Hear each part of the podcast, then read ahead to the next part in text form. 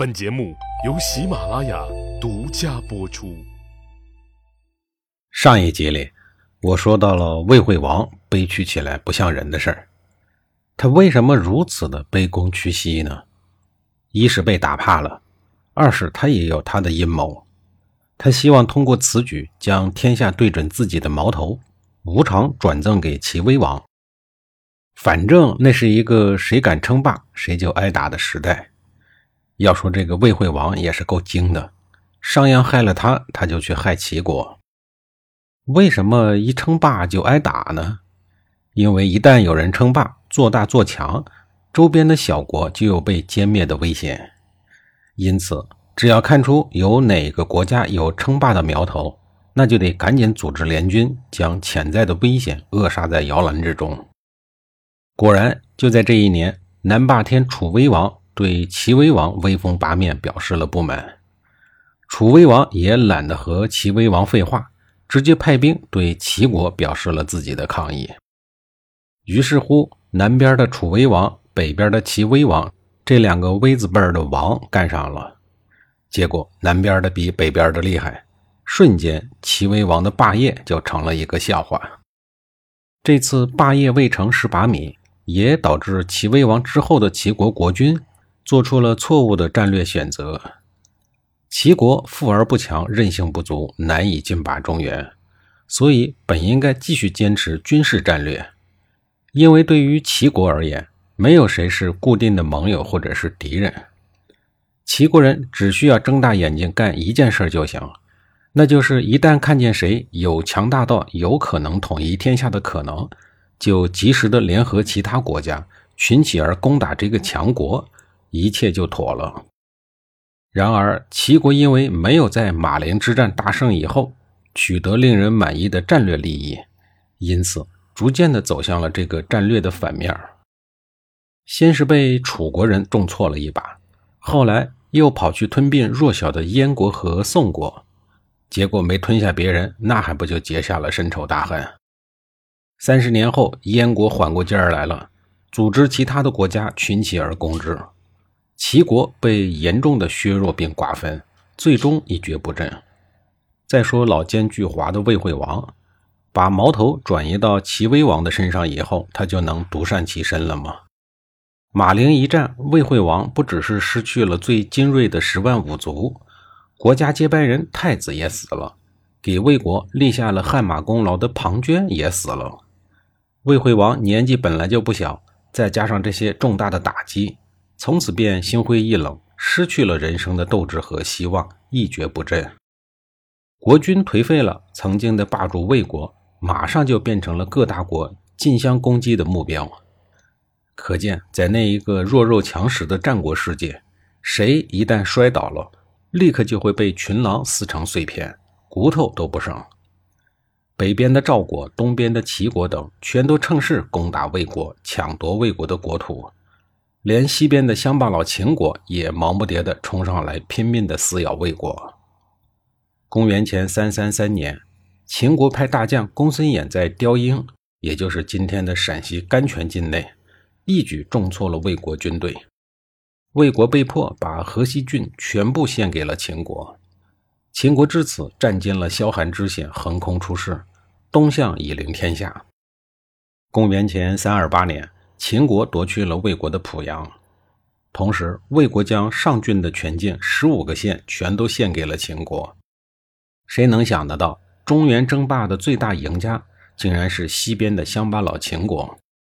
要不说笑到最后，笑的才是最美的呢。从此以后，魏国一天弱过一天，一年衰过一年，无论怎么折腾，依然是头都不回的在亡国路上一路狂奔，拉都拉不住。公元前三二三年，南方的楚国又进攻魏国，占据了相邻八个城邑。这片七十年前被魏国抢走的军事重镇，终于重新回到了楚国的怀抱。可怜的魏国，东西南北四面楚歌，全方位不留死角的四处挨打，接连丢人，接连丢地，综合国力持续的衰退。魏国独霸的时代从此一去不复返了。接下来的历史是属于秦国崛起、诸侯军事合纵连横的时代。公元前三幺九年，一生跌宕起伏，享受过近乎天子的尊荣，也遭遇过丧权辱国的暴躁老人魏惠王鞠躬尽瘁了。魏惠王享年八十二岁，在位五十一年。魏惠王是战国时代最长寿的国君。他用八十二年的漫长时光，亲身见证并承受了魏国由盛转衰、丧子丧君、齐秦强邻崛起等诸多的不幸。现在看来，有的时候活得太长也不是一件好事儿。魏惠王去世一事，有人欢喜，有人愁。欢喜的肯定是他的敌对国家，外加等了几十年的接班人；愁的人应该也不少。但是最愁的，估计就是五十三岁的孟子他老人家了。孟子作为儒家的代表人，有一个响彻云霄的称号“亚圣”。孟子之所以在思想学术界取得这么老高的成就，和他的老娘当年不顾一切的培养、不计代价的付出有直接的关系。当今社会，即便没有听说过孟子生平经历和故事的人，估计也能从《三字经》里知道一二。比如昔孟母择邻处，你敢说你没有听说过吗？因此，孟母三迁的故事可以说是家喻户晓。这六个字的大概意思是说，孟子的母亲为了能有一个良好的居住环境来教育孩子，多次搬家择优质邻居而居。每次听到这个故事，除了感慨孟母的这份执着以外，总有一个疑问在心里头挥之不去。为了教育年少的孟子，没完没了的搬家，一直搬到满意为止的学区房。这个孟母哪儿来的那么多钱呢？孟子的老家在山东农村，最初住的地方可是不怎么样。村里的老房子年久失修不说，地理位置还不好，紧挨着一大片坟地，曲径通幽，阴森恐怖的，隔三差五的就有人来哭丧祭拜。孟子的父亲早早就去世了，一直跟着母亲生活。小时候他也不爱学习，喜欢看热闹，经常跟村里的小伙伴跑到墓地看人家办丧事儿。等主家走了，就模仿人家下葬哭坟，顺便把瓜果梨桃、鸡鸭鱼肉等祭祀品一扫而光。由此可见啊，与鬼抢食的孟子并不是一个爱学习、让人省心的孩子。孟母知道这些事儿以后，很生气。怒斥孟子说：“你这孩子怎么就不好好的学习呢？”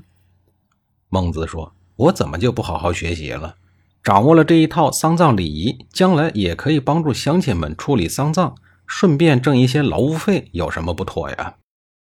孟子的母亲说：“没出息的孩子，这种晦气低级的服务行业，是咱们这样的人家干的事儿吗？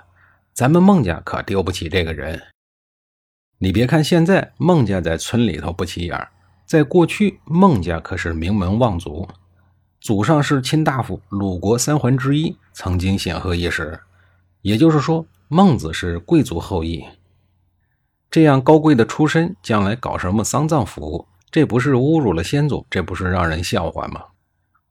为了不让人笑话，为了让孟子有一个良好的教育环境，孟母决定搬家了。下一集里，我再给您详细的讲述。